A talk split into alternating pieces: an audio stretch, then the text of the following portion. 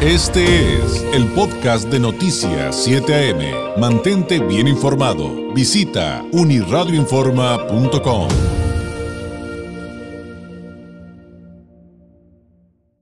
Me da mucho gusto poder platicar el día de hoy con Roberta Medina, psicóloga, sexóloga, terapista de pareja, entre otros, porque si me pongo a leer todo su currículum, aquí se nos las dos horas. Titular del programa Diario con Roberta, que usted lo sabe, se transmite de lunes a viernes, de 11 a 1 aquí por RCN. Roberta, ¿cómo estás? Muy buenos días.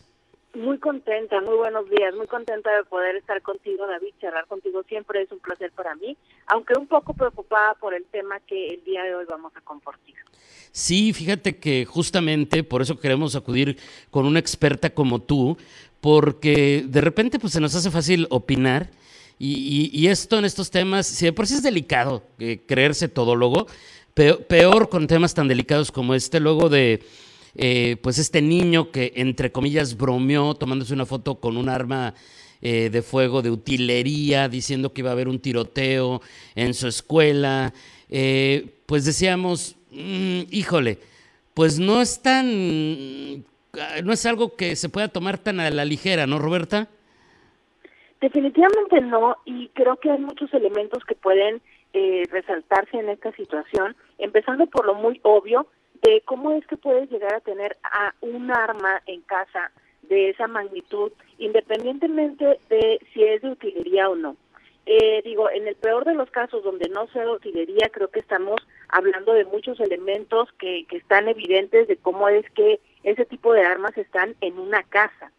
Si fuera de utilería, aún así estamos hablando de una cultura eh, familiar, de eh, cómo es que de alguna forma eh, lo permiten, ¿sabes? O sea, seguramente hay otras prácticas que en lo común también están validando y que hacen que salga de proporción lo que es habitual para nosotros, a lo mejor en la familia vemos y consumimos desde eh, producciones en la televisión, desde este tipo de juegos, desde la manera en la que nos relacionamos, lo que estamos eh, diciendo como familia y validando, ¿no? Todo eso de lo que en algún otro momento hemos hablado de esta narcocultura o esta manera en la que validamos y sentimos que este tipo de expresiones exacerbadas de poder lo que nos hace es validarnos como personas.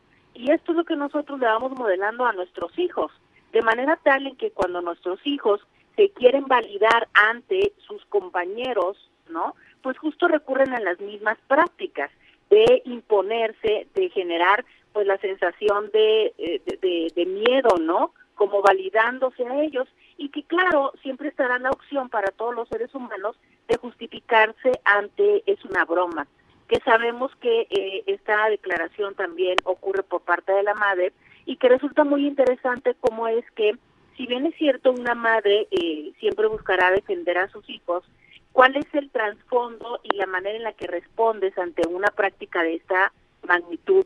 Eh, ¿Acudes llevando a tu hijo a una asesoría? o eh, tu hijo tiene alguna reprimenda de tu parte o simplemente es algo que solo lo justificas y las cosas continúan. Y ese es el grande reto quizás sí habría que poner atención y hacer un acercamiento con este chico, porque lo que hoy sabemos es que en la gran mayoría de los eventos que han sucedido de tiroteos escolares, estas personas han sufrido bullying en la gran mayoría de los casos.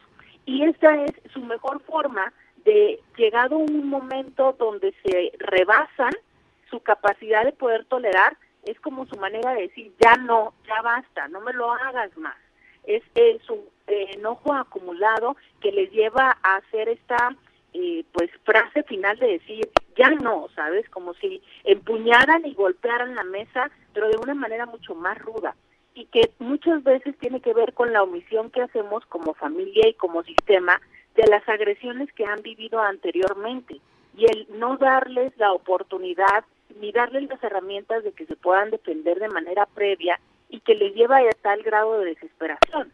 Pero justo de esto participamos, David, en casa cuando no somos conscientes, cuando no participamos de ver cómo es que va el desarrollo de nuestros hijos, que evidentemente podríamos darnos cuenta si es que están pasándola bien o están pasándola mal en la escuela, cuando como directivos, cuando como orientadores, cuando como maestros no participamos de darnos cuenta de cómo es que van nuestros chicos, de si hay alguna dinámica problemática en el salón y que a veces nos justificamos diciendo, pues es que es la situación de ellos, ellos ya sabrán resolverlo, ¿no? Eh, no hay que meternos como adultos.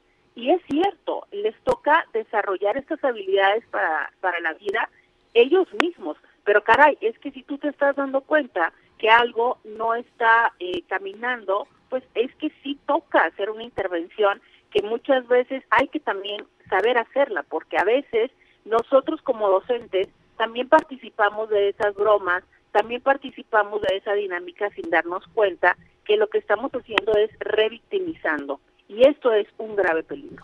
Fíjate que ese tema eh, está súper interesante porque también desde la perspectiva periodística eh, te tienes que plantear qué preguntas hay que hacer, con qué expertos hay que platicar para no revictimizar.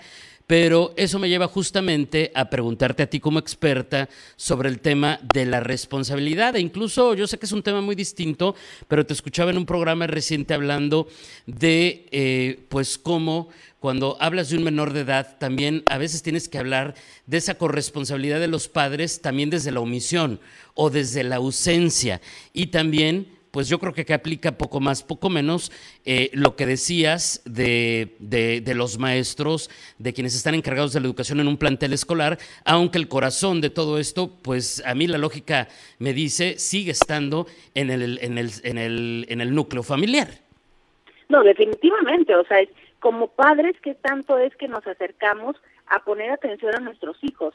Y bueno, definitivamente es que las situaciones eh, actuales nos llevan a tener muchas veces poco tiempo eh, de poner atención a nuestros hijos y de solo estar en las prácticas comunes de salir adelante, de ayudarles a preparar a lo mejor la tarea, de supervisar la tarea por encima, ¿no? De ayudarles a, a, que tengan el alimento, de que se vayan a bañar, pero no desde esta parte del acompañamiento emocional. Y hay una situación muy importante, David, es que todo esto se comunica desde el no decirlo, ¿sabes? que ese es el gran reto. O sea, nosotros estamos muy enfocados en lo que nos dicen, pero esto es lo que no nos dice. Esto es lo que se ve en sus miradas tristes, esto es lo que se ve en el no quiero no quiero ir a la escuela, esto es lo que se ve en la parte donde eh, la estoy pasando mal, donde el rendimiento escolar eh, no es el, el, adecuado, donde hay una omisión de, de realizar las tareas, donde no hay una socialización, donde va a ser su cumpleaños y a lo mejor no tiene un grupo social a quien invitar, ¿sabes? O bien que la dinámica entre ellos, ¿cómo es la dinámica con sus amigos? ¿Los escuchas cómo es que se hablan? ¿Los, los ves eh, cómo, cuál es la interacción que hay? ¿Por qué no también decir, revisa sus redes sociales? O sea, hoy por hoy hay una eh, dinámica muy importante que es el bullying ya no nada más se queda en el entorno escolar, como nosotros, nuestras generaciones, que ibas a la escuela y la pasabas mal en la escuela, pero llegabas a tu casa y a lo mejor en tu casa había un remanso de paz. Hoy por hoy no lo hay, porque hoy que todo se hace sobre las redes sociales, de cualquier manera tú llegas a tu casa y sigues viendo y sigues siendo víctima de todo esto en las redes sociales. Y es así como ocurre esto que nos trae a hablar el día de hoy a través de una manera donde este chavo en su grupo quiso hacer esta, entre comillas, broma, pero que muy probablemente eh, pudo tener desde la manera de llamar la atención, desde mandar un mensaje velado, de miren lo que puede suceder, porque yo también puedo hacer esto, ¿sabes? O desde esta manera de esta persona donde yo eh, me quiero plantear como líder. Y es este liderazgo eh, mal entendido que hemos tenido donde entonces la persona que tiene poder es la, pues sí, ¿no? Las, todas las puedo. Y entonces para eh, yo decirle al mundo que todas las puedo, pues tengo que tener armas, tengo que tener una forma de vestir, tengo que tener muchas mujeres, tengo que tener carros, ¿sabes?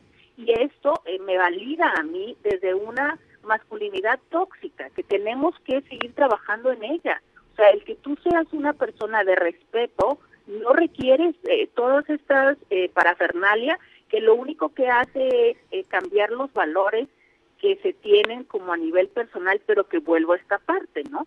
Esto también viene en casa. ¿Cómo es que tú gestionas, cómo es que tú ayudas a la construcción de la autoestima de tus hijos?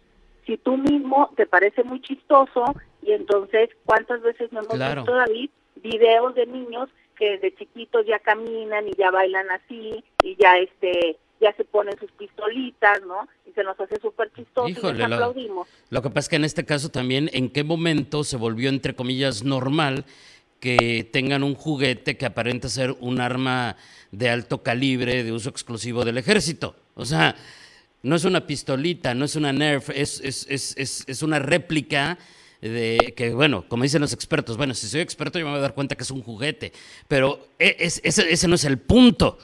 El, asunto es lo que tú dices, ¿cuál es el fondo de esto? ¿Por qué lo hizo? ¿Qué trae en temas de salud mental que lo llevan entonces pues a algo así? Ahora también te quería preguntar, nos queda un minutito, minutito y medio Roberta, pero ¿qué pasa cuando todos estos temas que nos acabas de explicar eh, los queremos entender, pero le agregas la variable de las redes sociales? Porque ahí también es un tema que nos podríamos aventar aquí las dos horas del noticiero respecto a los efectos que hay, de lo que se vive en ese mundo virtual, sobre todo con todos, pero sobre todo con los menores. Exacto. Sí, tenemos que entender que si bien es cierto para los adultos nos está haciendo difícil manejar las redes sociales y eso que ya tenemos un nivel de madurez y en teoría de autocontrol y de poder eh, como de alguna manera dimensionar y, e interpretar lo que está sucediendo. Cuando nosotros somos chicos y cuando nosotros somos jóvenes, tenemos que entender que no tenemos ni este nivel de madurez ni una autoestima sólida y que entonces estas redes sociales son por mucho eh, la extensión de lo que está sucediendo en nuestro entorno común, pero también nos da la gran oportunidad de plantearnos como una manera diferente de la que somos, como crear una personalidad alternativa para desde ahí poder plantearnos en el mundo real.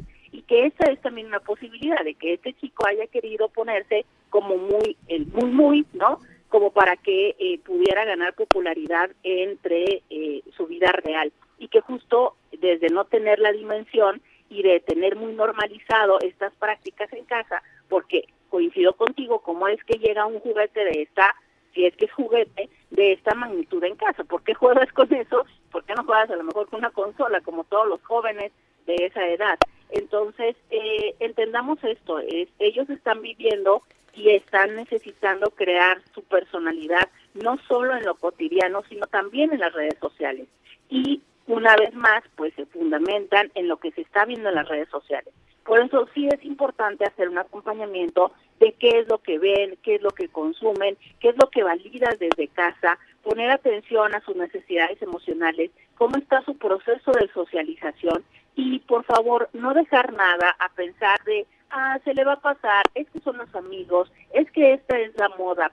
Entendamos que nuestros hijos eh, nos están dando la oportunidad de prevenir, pero para eso tenemos que tener los ojos abiertos y, repito, no solo lo que nos dicen y hacen, sino muchas veces lo más importante está en lo que no nos dicen y en lo que por eso se nos escapa. Entonces, sí hay que dar un momento de atención. Esto es, siéntate, platica con ellos, velos a los ojos, observa si hay cambios de peso, si hay más o menos interés en la escuela, si hay más o menos horas de dormir, si hay más o menos interacción con las personas. Todo esto te va a ir dando información para que puedas prevenir y que no llegue el momento en el que sea demasiado tarde. Y hasta acompañar de un experto de la salud mental, de un experto eh, eh, eh, en, en, terapia, en psicología, y quitemos de esos tabús. que de por sí deberíamos de, de, todos de ir a terapia, pero bueno, ese es un tema que después si quieres platicamos y desarrollamos, pero híjole, mucho más evidentemente, como ya lo explicaste en estos casos. Roberta, muchísimas gracias, te mando un super abrazo y volvemos a platicar muy pronto. Gracias y muy buenos días. Muy buenos días, muchas gracias. Es Roberta Medina, psicóloga, sexóloga, terapista, eh, titular del programa Diario con Roberta, que se transmite aquí por la 1470 de lunes a viernes. Y eh, pues hablamos de, de, de, este tema, de este niño que entre comillas bromeó con un tiroteo en una escuela con una foto en redes sociales. Oiga. Este fue el podcast de Noticias 7am. Mantente bien informado. Visita unirradioinforma.com.